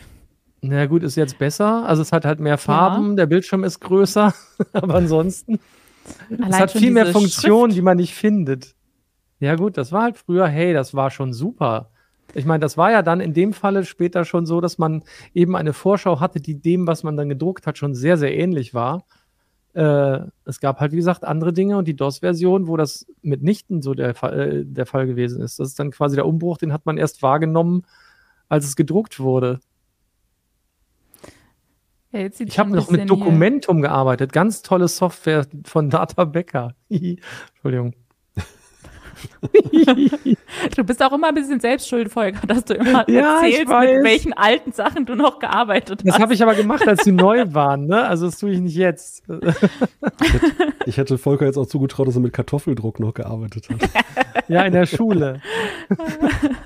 Wir nicht? Äh, Musste doch jeder mal machen. Ja das, ja, das haben wir auch gemacht. Nee, aber du bestätigst damit dann immer hier unsere Altersdiskriminierung. Ja, das also geht natürlich Schubladendenken. nicht. Ja. Und LX400 hatte ich auch, verdammt. Aber wenn man, wenn man sich diese Galerie mal so ansieht, so gerade diese Anfangszeiten und die beschriebenen Probleme mit dem Drucker und so, dann zeigt sich, dass das eigentlich damals ja nur auch möglich war, weil das noch eine viel entschleunigtere Zeit war, ne? dass man noch so viel Zeit aufwenden konnte für die, die Funktionsfähigkeit erstmal dessen herzustellen, was man mit einem Computer anstellen möchte. Heute muss ja alles instant gehen. Also wer, wer hätte jetzt noch die Zeit, sich da mit solchen Problemen herumzuschlagen? Das, das muss ja alles zack, zack gehen. Also zeigt auch, wie der Gebrauch von Software und Computern sich da im Oh, Laufe Hilfe, der guck Zeit mal, die. Mac-Version. Hurra! Word 98. Das Ja, zack, zack geht ja aber auch- Deal. Zack, zack Word geht ja Art auch jetzt immer oft noch. nicht. Wenn man Nee, irgendwie irgendeine Formatierung macht und dann ist plötzlich alles kaputt. Ich glaube, unser Aber Chat ist schon, ist schon voll in der Nadeldrucker-Ära abgerutscht. Lego. Na, wer hat noch einen Nadeldrucker im Keller? Einfach aus Was? Sicherheit. Das sollen sie einfach zugeben. und was ist jetzt Das- schon wieder Nagel, Nadeldrucker? Ja, Weißt du das gar nicht? Wie, du Nö. weißt nicht, was ein Nadeldrucker ist? Ich kenne, Also- nee. Jetzt provozierst du, dass wir den imitieren. Ne- ne- ja, mach mal. Ma- Ma- Malte imitiert einen neuen Nadeldrucker. Genau, Es einen gab neuen auch acht Nadeldrucker. Nadeldrucker. Oh, und schrecklich. 24 Nadel. Die waren dann gut, aber richtig, die klangen ganz fies. Aber haben eine sehr gute Auflösung gehabt. Im Das war Prinzip vor ist dem- das, ja. Vor dem mal. Laser und dem Tintenstrahldrucker war das halt damals der, die Art von Drucker, die man sich halt zu Hause in den Haushalt hinstellen konnte. Im und die haben Prinzip- mit Nadeln dann da reingehackt ins Papier oder was? Ja, im Prinzip wie im Prinzip haben die haben die ähm, du kennst doch so bestimmt so Matrix-Displays, wo aus ganz vielen einzelnen Punkten die Zahlen und Buchstaben zusammengesetzt sind. Hat man oft in so, wenn man so Laufschriften hat, zum Beispiel in U-Bahn und sonst was. Im Prinzip haben die halt alle Buchstaben und alles, was sie konnten, haben sie halt äh, als Pixelmuster gedruckt. Und je mehr Nadeln sie hatten auf kleinem Raum, desto besser war die Auflösung. Mhm. Und im Prinzip haben die das gemacht und quasi auf dem Farbband durch ein Farbband gehackt, wie eine Schreibmaschine von früher. Jetzt sagt einer gleich, was ist eine Schreibmaschine? Das habe ich, das habe ich schon wohl mal gesehen. Ganz, ganz, ganz selten heute hat man das noch. Das ist da manchmal so, wenn man da so Papier hat mit so Löchern an der Seite und wenn das so ein bisschen so grob pixelig aussieht, wie Volker das gerade beschrieben hat, das Druckbild, dann, dann kann man es manchmal noch mit dem Nadeldrucker zu tun haben. Aber die sind ja tatsächlich schon recht breitflächig mittlerweile aus, ja, In Arztpraxen. ausgestorben. Teilweise gibt es sie heute noch in Arztpraxen, weil die Durchschläge können, im Unterschied zu allem anderen. Die konnten Durchschläge machen und für Arztpraxen war das eine Zeit lang total wichtig. Und manchmal findet man noch in Arztpraxen, die schon ein bisschen länger da sind, sieht man manchmal irgendwo so einen Nadeldrucker. Meistens einen Epson 24 Nadeldrucker, irgendeinen so einen besonderen, habe ich vergessen. War das der LX400? Ich weiß es nicht mehr. Das, was bei den Leuten noch im Keller steht, weil das ihr letzter Nadeldrucker war. Der steht auch noch in manchen, manchen deutschen Arztpraxen. Aber ich glaube, so langsam verschwinden die da auch. Also ich habe meistens noch Laserdrucker gesehen in Arztpraxen. Übrigens, Karl Klammer ist ja auch noch verbunden mit, mit Word, ne? Oh ja. Weil da wird auch gerade gefragt, wie hieß denn diese nervige Büroklammer von Word? Clippy. Karl Klammer. Genau. An die kann ich mich auch Clippy. nicht, kann ich mich auch nicht erinnern. Bis wann gab es die? Also Oh ich habe, ich kenne, also ich habe das schon mal gesehen, aber ich kann mich nicht erinnern, dass ich damit gearbeitet hätte und mich das Ding genervt hätte. Oh, ich bin Da hier auf dem Mac, aber ich glaube, es gibt sogar, es gibt sogar, ein, kann man das nicht als Unicode-Zeichen sogar? Nee, irgendwo gibt es den doch wieder. Die ist doch wiedergekommen. Ja, Oder gibt es den unter gab diesen- Windows? Es gab diesen Als- entsetzlichen Weihnachtspullover, glaube ich, letztes Jahr von Microsoft oder vorletztes Jahr. Da war doch. Karl Klammer drauf. drauf. Der Ugly Sweater. Ja. Muss mal Ugly Sweater und Clippy musst du mal googeln, Anna. Der kam nochmal so reingelaufen und klopft immer so gegen die Scheibe, oder? Wie war das nochmal? So ding, Ja, ding, ja. ding. Und dann nervt Ja, er. gab's ja, ja, ja, genau. Der, der war der bekannteste, da gab es ja noch andere. Gab noch diesen Hund und einen kleinen Zauberer so einen gab's da auch, Zauberer, ne? genau. Soll ich mal hier live googeln nach dem Ugly Ja, Sweater? ja, ja, guck mal, Ugly Sweater und Clippy. Auch lustig, tippt da oben und unten ist ein riesiges Google-Fenster. Ist er da? So, Ist er da? ja, Ich sehe ich sehe zwei lauter Ja, da Ugly ist er Sweater. schon. Da ist er schon.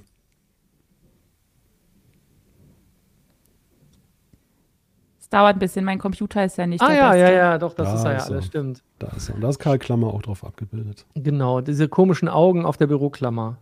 Also das ist, oh Gott, da sind auch die Älteren mit dem, mit dem Windows 3.1 Logo. Großartig. Ja, ganz hässlich. Schön. Anna, wie wär's, hä? Bei der Weihnachtsfolge. Ja. Statt Heisepulli. Karl Karl Klammer. Klammerpulli, Würde ich, genau. würde ich anziehen. Würde ich anziehen. Alles, ja, Also müssen wir müssen- mal gucken. müssen wir Müssen wir mal zusammenlegen. 15,53 Euro. Ich das können wir bestimmt gerade noch- noch schaffen. Ich habe bestimmt noch ein bisschen Budget übrig. Kaufe ich uns. Wir kriegen alle so einen schrecklichen Pulli. Ja, Ja. super. Na toll. Aber ansonsten ist- bin ich jetzt hier in der Reihe schon angekommen bei Word, wie es jetzt auch aussieht. Das, das Genau, finde ich da jetzt sich ja übersichtlicher. genau. Seit 2013 ungefähr habe ich gemerkt, es sieht so ungefähr so aus, wie, wie man es kennt. Ja, Obwohl krass hier ist halt, wie gut, 2010 sieht auch schon noch recht normal aus. Ja? krass ist halt, wie gut das inzwischen auch in der Web-Version funktioniert. Ne? Also als Web-App, ganz ohne Installation und so weiter. Das ist schon ganz gut. Wie gesagt, auch Microsoft hat sich da ein bisschen verbessert. Man kann ja so zusammenarbeiten wie auch bei Google Docs, aber äh, man muss sich meistens mehr Gedanken machen, damit das funktioniert. Aber was mir beim Durchscrollen so aufgefallen ist, wie sehr man mittlerweile eigentlich so Zeitepochen auch mit ja, User-Interfaces in Verbindung bringt. Und das, das, und das Bizarre ist ja, dass ja das, was, worüber wir heute lachen, was wir schräg finden, ja damals als modern und progressiv dann teilweise galt. ja, mal gucken, wann wir das, was wir jetzt gerade haben, Ja. super altmodisch finden. Ja, in zehn Jahren bestimmt. Also wenn wir in zehn Jahren oder das nicht vielleicht nicht wir, aber unsere Nachfolger da rumscrollen, dann, dann werden die sich über Aber, unsere User-Interfaces lustig aber ich finde hier, hier so 2010, 2011 sieht es ja schon ganz schön normal aus eigentlich. Und das ist auch Ganz über schön. zehn Jahre her. Ganz schön normal. Ja, aber dieses Ja, Metall hier gerade so ist ja auch schon wieder so völlig aus der Mode geraten. Ja, das Sieht ja auch schon ein bisschen alt Ja. aus. Ja. aber das liegt vor allem an, den, an dem Betriebssystem dann, ne? So der Windows Mhm. 7 Look, der Windows Vista Look, der ist eher das, was es wahrscheinlich altbacken wirken lässt. Der Rest sieht ja nicht viel Der anders aus. Sieht, ja, der sieht Ne? ziemlich Auch das Menüband und so, das jetzt, Ja. nachdem wir diese Ribbons da haben, die mich immer noch verwirren teilweise. Aber die Online-Suche funktioniert inzwischen gut in Word, deswegen finde ich auch die Funktion. Ansonsten kann ich heise Tipps und Tricks empfehlen. Wir Ja, haben ganz viele Word-Tipps. genau. Lest die mal alle durch, bitte. Alle. Anna freut sich. Ja. Ich würde Anna mir da auch mehr Tipps für Nadeldrucker drum. wünschen. Nee, vielleicht können wir einen Easter Egg-Tipp mal machen. Wie Sie Guck Ihren mal. alten Nadeldrucker mit Centronix-Schnittstelle an einen heutigen Rechner an, anschließen. Ich gucke mal, ob sich das lohnen würde. Das Suchvolumen, das wird Das gleich groß. Wenn jetzt Ob alle das gucken. jemand interessiert tatsächlich. Was? Ist ein, genau, was ist eine Centronix-Schnittstelle? Wichtiger Tipp. Was ist LPT1? Oh, oh Gott, oh Gott, Ah. Hilfe. Ich sterbe. Oh nein. Ich sehe schon, das, das wäre die perfekte Quizfrage für Anna. Was ist Ja, LPT1? ganz genau. Ist ja, das was zu krieg ich auch. Ich, Ist ich das- werde ich werd auch gerade schon immer nervöser, weil wir dem Quiz ja jetzt ziemlich nahe kommen. Und ich habe es noch nicht verraten, aber ich werde heute leider mitmachen müssen beim Quiz. Ah, Und das könnte für euch auch wenig spannend werden, weil ich wahrscheinlich einfach gar keine Ahnung habe. egal, ich auch nicht. Wir rätseln uns da Weil- zusammen durch. Ja, weil Malte hat nämlich heute das Quiz gemacht, weil Markus ist nämlich im Urlaub und dann ist es an Malte hängen geblieben und Malte kann ja dann nicht mitmachen beim Quiz, wenn er die Antworten schon weiß. Deshalb muss ich komisch. heute mitmachen. Und Malte ist Quizmaster. Genau. Also, wir gehen Dann- ins Quiz. Genau. Die Quizfragen der Woche. Ich habe aber auch Fragen ausgesucht, die jetzt nicht so mega kompliziert sind. Markus, Okay. der, der quält uns ja manchmal hier immer. Mhm. Und ich dachte mir, heute wird es mal ein bisschen milde. Ja, drei schöne Fragen habe ich zum Thema natürlich Apple. Ähm, Na super. ja, wir haben am Anfang über den M3 gesprochen. Es geht hier um den Apple Silicon insgesamt und es geht um die, ja, die, nee, die Touchbar, die haben wir dann im, im Quiz dann drin, was am Freitag erscheint. Aber hier geht es tatsächlich um den Apple Silicon. Da will ich mal euer Wissen so ein bisschen abklopfen. Und ich sehe schon im Chat werden schon die ersten Antwortvorschläge gegeben, bevor die Fragen gestellt sind. Was ist denn Ja. Apple Silicon überhaupt? Ja, oh, das äh, rätseln wir gleich zusammen, Anna. Genau, das müsste, das ist Teil der Aufgabe, sich das dann zu kombinieren. Okay. Dann siehst du auch mal, Anna, wie es uns immer geht, wenn du uns dann mit deinen Fragen immer. Ja, aber ich habe die ja nicht gemacht, die Fragen. Ich gebe die ja nur weiter. Aber du bist Aber ja, du du, du machst dich zur genau. Komplizin für Markus. Genau. Komplizin. So, erste Frage ist ja schon eingeblendet. Wie lautete der Apple-interne Codename während der Entwicklung des Apple Silicons für den Mac? Ist das A. Kalamata, B. Tahiti, C. Game Changer oder D. Booster? Was Hm. ist das denn? Was ist denn Apple Silicon? Apple Silicon, das sind die, das sind die äh, selbstentwickelten Chips von Apple, wenn ich das richtig verstanden habe. M1, M2, M3 und was sie Ah. sonst noch. Sie haben ja noch so, so, so KI-Chips und so, das sind so die Dinge. Aber Kalamata, das klingt irgendwas, ist denn das? Tahiti? Tahiti ist ein, Tahiti, das erinnert mich so an, an irgendeine Serie. Egal. Ähm, Game Changer, würde Apple das so nennen? Booster? Ich sag Das klingt so nach Kalamata, Impfung. Weil ich kann hier eh nur nach Gefühl gehen und ich fühle Kalamata. Ich, ich finde Tahiti gut, aber eigentlich erinnert mich das an eine, an eine Marvel-Serie, wo ein bestimmter Mensch angeblich in Tahiti war. Ich glaube nicht, dass Apple davon Fans waren. Aber ich finde Tahiti gut. Die sind doch so, sind, sind doch so Ortsnamen und irgendwas. Ich weiß nicht, was Kalamata ist. Es klingt irgendwie nach Schmerzen. Ich finde, gibt es nicht irgend so eine Olive, die so ähnlich heißt? Ein Kalamantam-Oli oder so? Keine Ahnung, ich bin auch kein Olivenexperte. Ich mag Tahiti. Wie gesagt, die sind ja so sonst so Landschaften, Ortsnamen und so ein Kram. Das ist ja so Apple. Also ich Also- sag A. Ich fühle A. Wir, genau, wir, wir loggen jetzt ein A für Anna und Mhm. B für Volker. Gut, dann, lö- dann lösen wir mal auf. Es ist A, Kalamata. Äh, Gras, g- grasortig, großartig. Was ist, denn, was ist denn das? Grasortig. Das, das ist tatsächlich so, bei Apple ergeben die Codenamen nicht immer einen Sinn. Also es gibt manche, Ja, die jetzt dann irgendwie ein, irgendeine sehr abstrakte Verbindung. Man muss ja sehen, diese Namen, die machen sie ja gerade, damit die Produkte nicht identifizierbar sind. Sonst könnten sie ja einfach ja von auf ein Apple Silicon oder iPhone sprechen. Aber das ist dann halt für den internen Gebrauch, damit eben dann auch Leute aus der eigenen Firma, die nichts damit zu tun haben, jetzt nicht Rückschlüsse ziehen können, was sie da gerade entwickeln. Und ja, deshalb muss das halt extrem muss das halt extrem abstrakt sein, das Ganze. Und äh, ja, Kalamata ist schon auch, ist aber auch schon wirklich ein extremes Exemplar von Bezeichnung. Bezeichnete auch den Apple Silicon übrigens als Ganzes. Also der M1, der dann ja als erstes kam, der war tatsächlich dann, ähm, hatte noch einen eigenen Codenamen, der, der anders lautete und nicht Okay. Ist das aber tatsächlich von diesen Oliven? Weil ich lese hier ständig was von diesen Kalamata-Oliven. War Anna da auf dem richtigen Trip? Vielleicht habe ich die jetzt Äh, auch also- alle verwirrt und habe die da jetzt, äh, habe ich denen das in den Kopf gesetzt, dass es eine Kalamata-Olive gibt. Ich weiß es Ja, guck mal, nicht. aber wenn, wenn, ne, wenn das die echt guten, schwarzen, lang gereiften Oliven sind, dann, äh, dann passt das vielleicht. Apple hat Da- ja wahrscheinlich nicht von heute auf morgen entwickelt. Also insofern, das ist äh, interessant. Vielleicht passt das Guck mal, hatte ich recht sogar. Sogar mit der Olive hatte ich recht. Ja, Anna, du bist ein Naturtalent. Ich bin, ja, ich mache jetzt nur noch bei den hier Quizzen tief. hier mit. Ja. Hast du uns immer so vorgegaukelt, keine Ahnung von Milch. Ja, zu Ich, ja. sagen. hatte, ich habe es auch wirklich, ich habe es nur gefühlt, ich habe es nicht Ich gewusst. habe es nur gefühlt. Ja, okay, aber diese- dann, äh, diese- äh, Diese Oliventheorie ist eigentlich eine ziemlich gute, weil in der Tat war es ja so, dass der Apple Silicon äh, von sehr langer Hand vorbereitet wurde. Das war ja ein ewiges Projekt im Hintergrund. Und ja, und Oliven wachsen ja auch nicht überall. Mm, aber im Apple Park gibt es da Olivenbäume? Schon gut. Da- Da, gibt es doch da nur gibt es Aprikosen. Da gibt es tatsächlich sehr, sehr viele Arten von Bäumen und Sträuchern und so weiter. Das ist, ein, das ist auch sehr interessant. Aber gut, wir wollen jetzt nicht über die Botanik in Kalifornien sprechen. Lass uns zur nächsten Frage kommen. Jetzt wird es aber ein bisschen kniffliger. Oh Jetzt no. war ja fast, Hä? war ja fast- Toll. Das konnte man doch schon gar nicht wissen. Das war ja, war ja viel zu einfach. Ma- Ja, ja. Fra- mm. Die nächste Frage lautet: Wie viele Transition Kits gab es in der Geschichte Apples aufgrund von Prozessorwechseln? A1, B2, C3 oder D4? Was sind denn Transition Kits?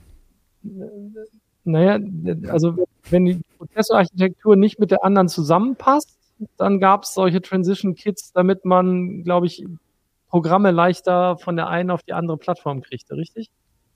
Oder ist, wie ist es zu verstehen? Malte kann ja die Frage, okay, das heißt, also was haben sie denn gemacht? Sie, haben, sie hatten, zuerst hatten sie, oh Gott, weiß ich gar nicht, auf was, äh, gab es vom, vom Apple 1, 2, 3, gab es da Transition Kits zum 68.000er? Das war sozusagen dann der Macintosh, der erste. Das weiß ich zum Beispiel gar nicht, ob es das gab. Ga waren die kompatibel? Ich kann mich nicht erinnern. Ich glaube, ich weiß, ich glaube nicht. Ich weiß es aber, ich bin echt kein Apple-Experte an der Stelle. Aber vom 68.000er zum PowerPC gab es möglicherweise was. Dann, das wäre dann das erste. Dann sind wir vom PowerPC gewechselt auf Intel, da gab es auf jeden Fall eins. Dann gab es irgendwann diese Rosetta-Geschichten, ich weiß gar nicht, ob die damit zu tun haben, die zumindest waren das Simulatoren, das waren jetzt nicht die Transition Kits. Dann gab es, und dann gab es jetzt ja noch eins, äh, hätte ich gesagt, mindestens drei. Aber ich weiß nicht, ob es vorher eins gab. Also ich kann ja schon mal einloggen. Ich fühle drei, weil aller guten schlimm. Dinge sind drei. Genau, ja, ja, finde ich auch. Also wollt ihr beide euch festlegen auf C3? Ich ja. ja. Ich fühle Gut, dann loggen wir das hier mit ein. Oh Gott, der ist hier so ein bisschen wie so ein Günther Jauch, ne? Und seid ihr Ja, sicher? Und willst du nicht noch den Joker anrufen? Genau, wir Publikumsjoker. einen? Ich würde Malte anrufen. Ja, super. Witzig. Ich auch übrigens. Darf ich nicht, ne? Es ist tatsächlich B2. Ah, nur zwei? Verdammt. Alle guten Dinge sind aber drei. Da haben die Echt sich vertan. jetzt mal, du musst- Also zumindest, ich glaub zumindest offi offiziell deklarierte. Ne? Also ich, ich weiß Ah. jetzt nicht, ob es auf einem kleinen Dienstweg dann. Volker war insofern ja schon auf der richtigen Spur. Es gab ja mehr als ein Pro oder mehr als zwei große Prozessorwechsel, aber zwei waren ja besonders prominent. Und das war so in der modernen Apple-Ära. Das eine war ja vom Power-PC zu den Intel-Prozessoren. Und ähm, da gab es, ein, gab es ein Transition-Kit für Developer. Und ähm, beim Wechsel jetzt vom Intel-Prozessor zu dem dann im Apple Silicon hatten sie das ja auch, dass sie dann ein, ein Transition-Kit hatten. Das, das bestand ja daraus, war so ein Mac Mini, in dem steckte ein iPad-Prozessor drin, der äh, von der Architektur aber ja dem M1 ziemlich ähnlich war und so konnten Entwickler dann, bevor das dann rauskam, ihre Apps dann schon mal dann eben optimieren für diesen neuen Prozessor, weil ja diese, der, der, der Befehlssatz ein anderer ist, der dem ja zugrunde liegt. Und ja, das gab es halt wirklich zweimal, dass sie das in, in größeren Stil und offiziell deklariert dann so gemacht haben. Aber trotzdem, schöne Herleitung. Also ist ja, hier ist ja nicht immer nur die Frage, welch, was jetzt richtig ist, sondern ja auch der, der Weg zum Ziel ist ja minder, nicht minder spannend und manchmal sogar noch witziger. Manchmal verstolpert man sich. Ja, Immer, aber ich immerhin hat es ganz grob hingehauen, glaube ich, noch zu wissen, was da für Prozessoren waren. Aber worauf, was war denn im Mac, äh, äh, Quatsch, im Apple I? War das, ein, das war kein Z80, ne? Die hatten, oder? War der Z80? Weiß ich nicht. Kann vielleicht der Chat sagen. da hast so du mich wieder mit nicht. diesen, mit diesen ganz uralt Geschichten da. Tja, Ja. gab halt kein Transition-Kit, so ein Pech. Nee, damals hat man einfach dann das Programm nochmal neu geschrieben oder so und hat dann, oder für die neue Plattform. Ja, dann kommen wir zur letzten Frage. Und ähm, ja, ich sag mal, Schwierigkeitsgrad gehen wir jetzt nochmal wieder ein kleines bisschen runter. Das kann man, glaube ich, wissen, wenn man die aktuelle Berichterstattung verfolgt. Wie viele Varianten eines M-Prozessors gibt es in einer Generation gegenwärtig maximal? Ist das A2, B3, C4 oder D5? Stimmt, 6502 war da auch drin. Krass. Äh, egal. äh, ich rede noch von den alten Prozessoren im. Äh, äh, naja, es gibt. n- Vorhin haben wir drei Bilder mal gesehen, Drei. ne? Es, ja, wenn jetzt drei nicht stimmt, dann frage ich mich wirklich. Das Ding heißt M3 und es gab drei Varianten davon. Gut, also wenn jetzt drei nicht stimmt, dann weiß ich auch nicht. Aber es gab schon einen M1 und einen M2, Anna. Ja, aber jetzt heißt, jetzt ist ja Jetzt. gegenwärtig. Ge Aber es geht ja, gegenwärtig glaub ich, um- es M3. Um M3, M3 Pro, M3 Max, ne? Solche Sachen sind damit wahrscheinlich gemeint. Das wären auch drei übrigens. Genau, Aber deshalb meine ich ja. einer? Gibt es noch irgendwas anderes? Gibt es noch ein M3 irgendwas? Aber Keine Ahnung. Malte sagt ja, die, die, wenn man die Berichterstattung Ja, eben. jetzt verfolgt und im Moment wird nur von den drei Dingern von Apple gesprochen. Naja, ja, ja, ja, Berichterstattung, klar, sind ja auch Apple. Berichterstattung ist natürlich vom Zeitbegriff her ja nun nicht endlich. Was? Äh, Der, der ist echt schlimmer als Jauch. Ich, finde sag auch, drei. muss recht haben. Ich bin jetzt auch für drei. So. Maximal. wir jetzt, was, wie wir jetzt Der mal uns- was, maximal, was wollen die jetzt? Ultra gibt's noch. Scheiße. Aber Gibt Malte hat uns M- dann voll in so eine falsche Richtung Warte, geschickt warte, warte, warte. Gibt's M3? Was habe ich denn eben gesagt? Pro, Ultra und Max? Gibt's die beim. Ich guck noch mal in meine Dinger hier. Das gilt nicht. Entschuldigung. Hey, ich sie hier, ich habe das ja hier noch offen. Die heißen Aber das heißt, M3, das war jetzt M3 aber nur- Pro und M3 Max. Ultra steht hier nicht bei. Also vielleicht gibt's Ultra noch irgendwo. Was war denn mit. Ich habe ja, genau, ich habe Pro und Max, aber, aber Ultra? Das Hier sagt jemand, gibt's so noch nicht. Ich sag drei. Möchtet ihr was zu trinken bestellen? In wie viele Varianten gibt es ein einer maximal? Aber gab es nicht auch ein Ultra? Scheiße, ich weiß es nicht. Oh, ups. So sagt man nicht im. Drei. C. Also Anna sagt drei, Volker, nee, was sagst B. du? B ist es. Wieso B? Also B, Das ja genau. B, oh Gott, das ja. sieht verwirrend aus. Stimmt. ja. Aber es gibt es nicht auch ein M irgendwas Ultra? Dann gäbe es ja tatsächlich bis zu vier. Äh? äh? komm, ich sag vier, ist doch egal. Gehe ich halt mit der Nullnummer raus. Ja, und der Punkt geht tatsächlich an Volker. Es sind vier. Mist. Das ist, weil es, Aber die, Frage, die Frage war ja nicht auf den M3 gemünzt. Beim M3 ist es so, wir haben aktuell den M3, den M3 Pro und den M3 Max, also drei. Aber die der M1 und der M2, die gab es ja in der Basiskonfiguration M1 und M2, M2 Pro, also ich mache das, dekliniere das mal im M2 jetzt durch, M2 Pro, M2 Max und den M2 Ultra. Wir werden wahrscheinlich auch über kurz oder lang vielleicht auch noch den, den M3 Ultra sehen, aber es war ja die Frage, wie viele gab es maximal in einer Generation? Also aber das, das, so. das war jetzt ein bisschen mit, also dieser eine Punkt, den wir jetzt heute gekriegt haben, das war nur mit Unterstützung vom Chat, weil ich irgendwo plötzlich das Wort Ultra sah. Äh, ja, also nee, wir haben aber insgesamt haben wir zwei Punkte. Ich hatte die erste Kalamanta-Frage. Ja, richtig. richtig, wir haben zwei Punkte, richtig, zwei Punkte. Also der zweite Punkt, der war so ein bisschen, dank Chat, danke Chat. Aber das war nur, weil jemand da ultra in Versalien reingeballert hat, glaube ja, ich. Aber Malte, da können wir jetzt dir aber nicht äh, den Punkt geben, dass du das jetzt netter gemacht hast als Markus, muss ich sagen. Nee, ich glaube, der freut sich. Guck dir das mal an. Ja, da ist ja. ein diebisches Grinsen. Ich habe Markus alle Ehre gemacht, glaube ich. Ja, auf jeden Fall. Stimmt ja, nicht, dass immer der Chat gewinnt. Da wird gerade behauptet, der Chat gewinnt immer. Das Wie? stimmt gar nicht. Die ich haben doch auch, auch nicht recht gewonnen. Nee, nee, der Chat hat auch nicht immer recht gehabt bisher. Nur weil die hier wussten, dass es Ultra gibt.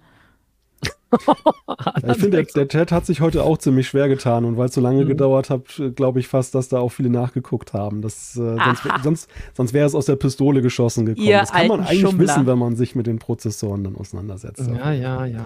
Ja, machen wir noch mal ein bisschen ja, Nachschulung bei nächster Gelegenheit. Ja, oh Gott. Okay. Ich bin ja, ich bin gespannt. Ich bin auch gespannt, wie dann unsere, unsere Quiz-Sendung vor Weihnachten wird. Da werde ich das ja auch noch mal mitraten müssen. Das weiß ich ja noch nicht. Wir müssen, wir müssen Markus den Glühwein vorher geben und nicht erst während der Sendung. Du meinst, aber wenn er die, die Quiz macht, das Quiz macht, ja, aber dann wird es ja nicht leichter für uns. Ich hab, ja, vielleicht hab, ja schon, vielleicht ist er dann gnädiger. Ja, ach so ich habe einen, einen ersten Entwurf für die Sendung gemacht. Ich werde es euch gleich, wenn wir hier raus sind aus der Live-Sendung, kurz präsentieren. Ich bin gespannt. Jetzt lässt du natürlich die Zuschauerinnen und Zuschauer. Die werden gekliffhängert, ja. sehr unbefriedigendes Gefühl. Na, ist ja nicht mehr so weit, ne? Wir haben ja schon November ja, und so äh, in anderthalb Monaten geht das hier dann rund mit der Quiz-Sendung. Yes. Ja, darf ich dir das Moderationszepter wieder zurückgeben, Anna? Keine, keine ja. macht das ja so schön wie du. Oh, danke sehr. Ja, dann ähm, beenden wir heute die Sendung mit einem halb erfolgreichen Quiz. Wir wünschen euch ähm, äh, noch einen restlichen schönen Abend. Wir freuen uns, wenn ihr nächste Woche, Donnerstag um 17 Uhr wieder einschaltet. Da sind wir wie drei wieder hier am Start, wenn nichts passiert. Hoffen wir mal. Äh, dann gibt es auch wieder ein neues Quiz, wo ich dann wieder die Fragen stellen werde. Hoffentlich. Und ja, macht's gut bis dahin. Tschüssi. Tschüssi.